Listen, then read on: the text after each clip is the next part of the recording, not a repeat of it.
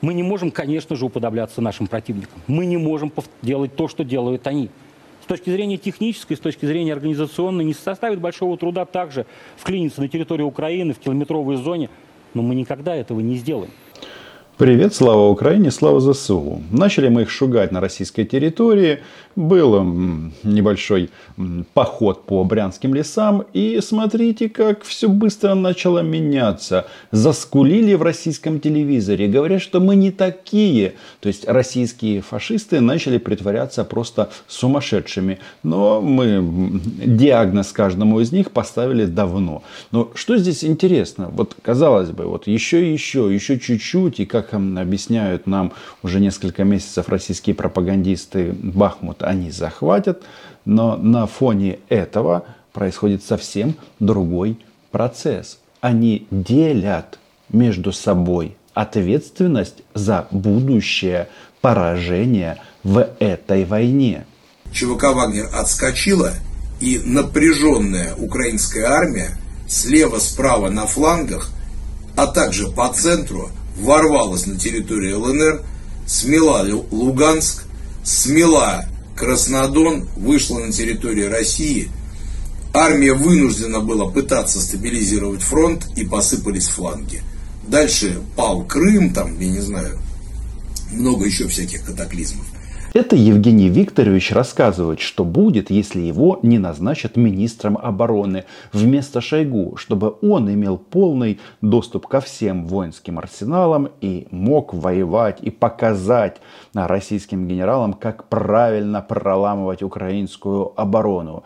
Да, почему зэки рулят Россией? Вопрос, конечно же, он такой интересный, но а, если уж пошла такая пьянка, началось моделирование будущего, кстати, с, большим, с большой вероятностью будет оно именно так, то хочу официально заявить, что к внутренним катаклизмам мы уже иметь отношения не будем. И поможет этническим русским разобраться с этими внутренними, внутренними катаклизмами. Кто? Конечно же он, Рамзан Ахматович Кадыров. Если сейчас ЧВК «Вагнер» отступит от Бахмута, то весь фронт посыпется. И сегодня ЧВК «Вагнер» является цементом. Как раз то, что я сказал. С одной стороны, мы стягиваем всю украинскую армию на себя. Ну, понятно же, что воюет против Украины исключительно армия зеков и уголовников. Нет, там у них есть, конечно, и профессионалы, не без этого, с боевым опытом, люди, которые а, отметились в Африке и в других регионах э, на этой планеты. Но что мы слышим? Ага, значит, воюет-то, воюют, внимание, только они, а российская армия – это сборище российских генералов-коррупционеров и идиотов. Ну, по крайней мере, об этом говорят м-м, вот эти уважаемые на России люди. И Пригожин, ну и Гиркин тоже. Да, наблюдать за этим террариум, террариумом очень и очень а, прикольно. Давайте, болеем за все команды. Но Пригожин, согласитесь, заслужил – на то, чтобы стать министром обороны. Перемалываем и уничтожаем, не даем возможность сконцентрироваться на других участках фронта. Говорит претендент на должность министра обороны. Нужно мечтать по-крупному, нужно ставить гигантские задачи. Да, но есть другие мнения по этому поводу. Это нечто неслыханное.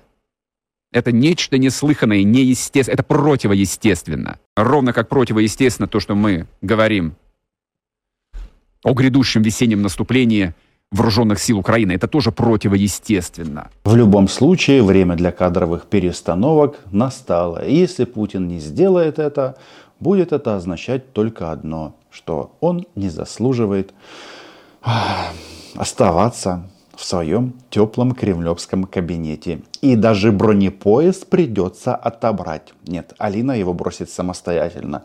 Скажет, я этого дедушку не знаю. А, пусть в Гаагу едет он один. Но на эти вопросы тоже нужно проговаривать. А почему так? А мне кажется, так. Судя по всему, по этому принципу и живет Евгений Викторович Пригожин. Ставит задачи шире, глубже, но ну и интересней. Я, кстати, думаю, что это было бы неплохое назначение в рамках российской системы координат, оно было бы более, ну что ли, честнее, если можно так сказать. Ну что это такое? Вот есть человек, который на убой отправляет нон-стоп российских мужчин, согласия их, без их согласия, за деньги и так. А, потрошат российские тюрьмы. Не то, что я там сильно сочувствую этим людям, но какая-то система у них такая вот, ну вот просто такое впечатление, что а, Сталин помер зря. С другой стороны, мы двигаемся вперед, и остальные вынуждены подтягиваться хоть как-то за нами для того, чтобы э, ну, сохранять свое лицо, свою репутацию. Плюс они, конечно же, учатся и понимают о том, что это можно делать. Потому что очень важно сломать стереотип, мы можем или не можем. Да, мы можем. Мы можем, значит и вы можете, ребята, вперед. Вы, ребята, это ребята из Министерства обороны. Нет, конечно, морпехов, танкистов, артиллеристов, летчиков российских. Это все Министерство обороны мы тоже отстреливаем нон-стоп. Но Евгений Викторович, он же это видео для кого записывает? Для Владимира Путина. Ну, я других вариантов просто не вижу. Тем более такие кадровые решения принимаются исключительно мстительным маньяком. Он пока, а, смотря на свой этот экран насилия, в принципе доволен. Там разваленные Маринки, Бахмут покоцанный, трупы, трупы, трупы. Но все как он любит.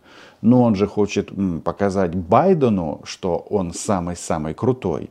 А тут без кадровых перестановок никак.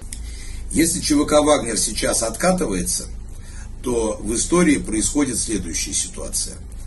Понятно, что фронт посыпется, фронт посыпется для российских границ, может быть и дальше посыпется.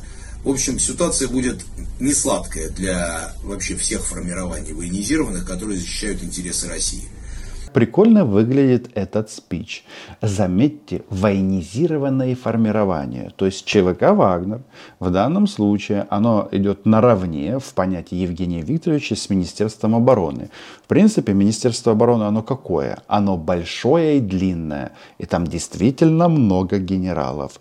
Говорят, что экономят на боеприпасах для Вагнера. Ну, с другой стороны, есть информация, что экономят на всех, на всех российских военных. Потому что Россия, как говорил Александр Григорьевич, еще не перешла на военные рельсы. А если учесть, что наш запрос к нашим союзникам 250 тысяч боеприпасов 155 калибра каждый месяц, то с такими темпами произойдет следующее. Европа, которая не воюет, объективно не воюет, НАТО, которая не воюет, перейдет на военные рельсы в части производства боеприпасов и оружия значительно быстрее. Ну да, то, что мы сейчас видим, как э, эта сцена называется, как Пригожин пинает Шойгу. В принципе, там всяких разных было слов сказано, и наезды, и на зятя, и на дочку, и на внучку, и на жучку. Ну, да, давайте, давайте. В этой же дискуссии, которая происходит, вот что интересно, ведь год войны прошел, а они как собачились, нет, а, Год назад они не собачились. Год назад они хотели парад в Киеве провести, а спустя год начали собачиться с друг с другом. Кстати, Путин а, делает вид, что он в домике. Вообще про войну практически не говорит. Ну, только вот недавно сказал, что а, российские мобики два раза в год смогут ездить в отпуск на 14 дней, если доживут. А они не доживут. А для ЧВК «Вагнер» будет следующая история. Э, ЧВК «Вагнер» отступила от Бахмута. И в истории останется следующая формулировка. Группа наемников во главе с Пригожиным, она убедила президента Путина в своей необходимости. Нас на самом деле позвали, когда было тяжело, но, будет сказано, убедила. После чего встала на Бахмуте и стала перемалывать, концентрировать на себе украинскую армию. Впоследствии группа наемников не договорилась о деньгах, не знаю, там, о борзых щенках, о гаремах или еще чем-нибудь. с руководством государства, Министерства обороны, Минфина или Луганской Народной Республики резко отскочила и сработал эффект пружины. Не хочу никого расстраивать в рамках этой дискуссии, но пружина она уже начинает разжиматься. Причем наша пружина, она не будет выбирать и разбираться, кто там. Вагнер, кадровая армия, наполненная мобилизированными и дебилизированными солдатами. Нет, у нас вот правило одно для всех граждан России, и не только граждан России. Для всех тех, кто с оружием в руках пересек границу Украины. Пришел сюда с автоматом на танке или на каком-нибудь чуде – вот, например, вот на этом чуде приехал в Украину, все, тебе здесь а, кирдык. Ну, это же понятно. И в этом как раз есть проблема как раз с тем самым снарядным голос, голодом. Не мое мнение, кто я такой, чтобы так думать, а вот простые бойцы, они приходят и говорят, директор, а не могут ли разыгрывать эту историю где-нибудь в глубинах Минобороны – а может и выше, о том, чтобы объяснить всему российскому народу, почему у нас произошли такие неприятности. А вдруг они хотят, чтобы подставить нас и сказать, что это мы негодяи, и поэтому нам не дают боеприпасы, нам не дают вооружение, и нам не дают пополняться личным составом, в том числе из числа заключенных. Как замысловато сформулирована мысль, а она очень и очень проста что предыдущие зэки, которые были присланы из российских тюрем, они уже все отминусованы или, как говорят военные, забаранены. И нужны новая и новая, а, новые люди. Люди они или нет, тут вопрос – и тут я смотрю, тут появилась информация, что Пригожин новый кадр начал искать теперь в, спорт, в спортклубах, потому что с м, тюрьмами уже напряг и проблема. Ну, с другой стороны, а какая нам разница? Но, а, товарищу Пригожину расстраиваться не надо, не все так плохо. Пока вот Урсула фон дер Ляйен собирает, собирается судить Россию за ужасные преступления. А все почему? Потому что Урсула прекрасно понимает, что а, трибунал нужно создавать, Россия эту войну проиграет, и военных преступников нужно будет судить. Должна быть соответствующая юридическая машина создана для этого. Но если, конечно, Пригожина не назначит завтра министром обороны. С другой стороны, тут а, российские товарищи, представители шоу-бизнеса настолько увлеклись а, вот этим вот процессом, кто же виноват в том, что Россия докатилась до того, до чего она докатилась, что предлагают вот такую вот схему. Всех на виселицу. Вот всех расстреляйте на виселицу. Это мое заявление. Подписывайтесь на мой YouTube канал и, ради бога, напомните, как эту бабу зовут. Помню, что какая-то певица из 90-х или 80-х, у них же там сейчас э, мобилизация по шоу-биз войскам, а масса, как выяснилось, ну, не такая большая, но тем не менее, большое количество э, людей, приличных людей, просто уехали из России. И вот они э, для того, чтобы это, славить Путина с пенсии, вытягивают ну, различный нафталин. Но им это не поможет, потому что Украина была, есть и будет. Слава ЗСУ, смерть российским оккупантам. До зустрічі.